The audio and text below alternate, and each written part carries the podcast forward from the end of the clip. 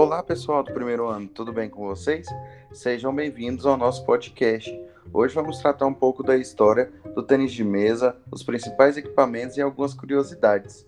Bom, estamos aqui hoje com a Isabela Mota. Oi, pessoal. E o Gilson. Olá, pessoal. Nós vamos explicar cada parte, uma parte da história, os primeiros equipamentos e algumas curiosidades. Vamos lá, pessoal? Bom, para a gente dar início, a gente tem que partir lá do princípio como surgiu esse esporte. Então, o tênis de mesa, ou ping-pong, como a maioria conhece, surgiu primeiramente lá na Inglaterra no século XIX. A ideia dele era basicamente a mesma que alguns outros esportes seguiam naquela época durante os invernos, Portanto, surgiu a necessidade de criar práticas possíveis dentro de espaços fechados que mantessem as pessoas quentes, assim como foi a ideia de surgimento do basquetebol com James Naismith. Bom, o tênis de mesa ele foi adaptado do tênis medieval que a gente conhece como tênis de quadra. Esse tênis medieval ele acontecia em ambiente aberto, em contrapartida, algumas das suas regras também foram adaptadas para acontecerem dentro de um espaço fechado.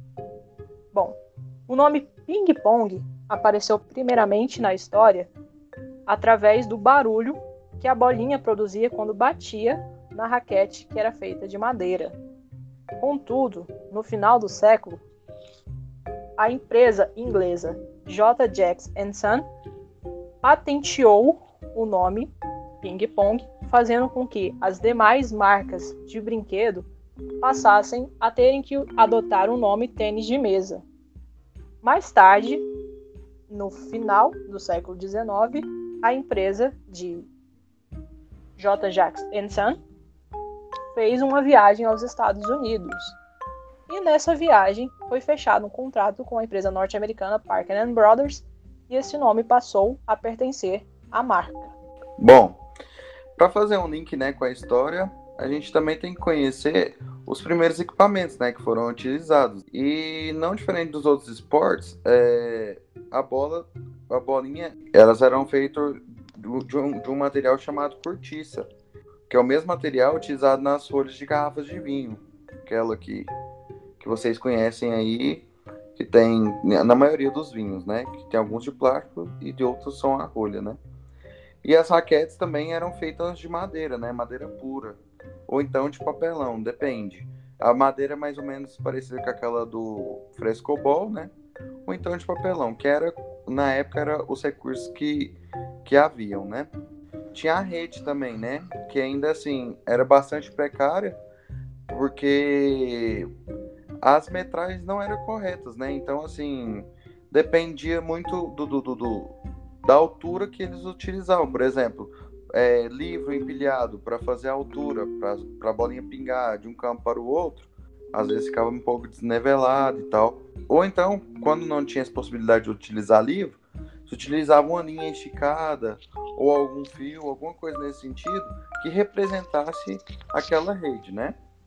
E aí, mais tarde, é, James Gibb, né, que era um, um, um, cara que tinha muito, muito conhecimento, né, que era muito fascinado pelo jogo, ele trouxe uma inovação, né, dos Estados Unidos, que são aquelas bolas de celuloide, que são aquelas bolas que nós temos até hoje, né, que é um tipo de plástico mais duro, porém quebradiço. Vocês podem reparar, quem, quem pratica, que dependendo do jeito que você bate na bolinha, ela vai quebrar de uma forma, às vezes até rápida, né, às vezes com pouco tempo de uso ela pode até quebrar mas é o recurso que, que nós temos até hoje e é o, o mais eficaz até então, né? E posteriormente, né, logo em seguida, também veio a versão mais moderna da raquete, que é a que utiliza até hoje, que a lâmina dela ainda é de madeira, porém tem uma borracha colada, né, que tem aquelas duas cores, de uma cor ela é geralmente preta e da outra cor vermelha, né? E aí tem, depende do jogador, utiliza o lado preto ou o lado vermelho, depende do, da opção de jogo do, de cada jogador. Então é isso. Então o jogo ele, ele, ele veio veio dessa né desse, desse início até os dias de hoje com essas inovações.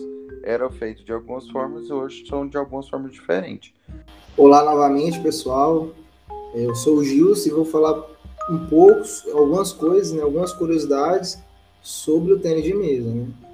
Bom, no tênis de mesa, os jogos ele pode ser realizados individualmente, né? ou seja, um contra um, uma pessoa jogando contra outra pessoa, ou em duplas, duas pessoas jogando contra outras duas pessoas, né?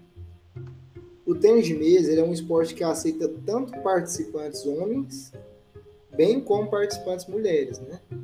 Nesse esporte é importante que os atletas eles tenham foco e concentração. É um esporte que exige muito isso dos atletas. Tanto é que no início do set, né, na hora que o atleta ele vai realizar o saque, é preciso que seu adversário ele consiga visualizar o lançamento da bola, né? Caso ele não visualize, é, o saque ele é invalidado.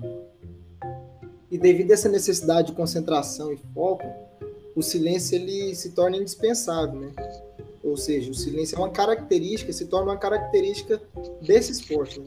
diferente do, do futebol, diferente do vôlei, é, basquete, enfim, esses esportes, né? Que, que muitas vezes o barulho é algo que motiva os jogadores, né? Motiva os atletas. No tênis de mesa não. Quanto mais escasso o barulho, é melhor. E o tênis de mesa, ele só passou a integrar, é, passou a fazer parte, né, como modalidade dos Jogos Olímpicos, né, nos Jogos Olímpicos, é, na Coreia do Sul em 1988.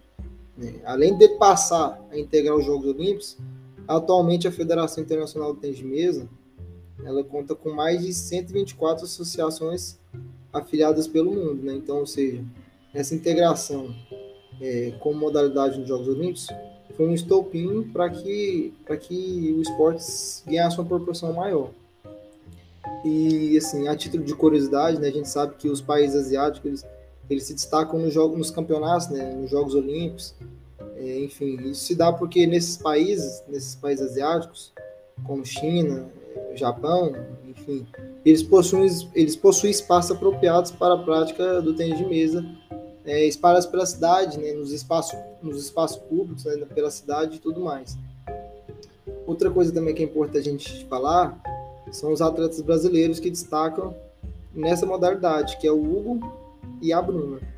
Pois bem, além dessas curiosidades importantes, um de destaque que a gente pode ter é a questão dos jogadores asiáticos. É interessante que nas demais de equipes de outros países, os atletas de tênis de mesa, eles também ou possuem origem asiática ou eles partem para países da Ásia e treinam lá, depois retornam ao seu país de origem e jogam pela equipe do país. Mas enfim, vamos partir então para a forma como o jogo em si é, re é realizado. A lógica do jogo é a mesma lógica de um jogo em um jogo de oposição, um jogo com adversários. Ou seja, duas pessoas, em via de regra, se posicionam uma de cada lado da mesa, lados opostos, por serem adversários, e os equipamentos que eles usam até hoje, como já foi dito, são as raquetes emborrachadas. Além disso, o jogo acontece numa mesa de madeira e a rede, conforme o passar do tempo, ela também sofreu algumas alterações. Então a rede que a gente tem hoje é feita com fios duplos de malha. Esses fios duplos de malha que compõem a rede dividem a mesa em dois campos, campo do primeiro e campo do segundo. Como funciona a contagem de pontos? A contagem de pontos ela é feita por um número ímpar de sets. Então, 3, 5, 7, 9, 11 sets. Sendo que o primeiro jogador que fizer 11 pontos em cima do seu adversário vence o set. Bom, então é isso, pessoal. Gostaria de agradecer aí a atenção de cada um. E o nosso podcast encerra agora com a presença dela, Isabela Mota. Tchau, tchau, pessoal e do Gilson. Tchau, galera. Então é isso, galera. Tchau, tchau.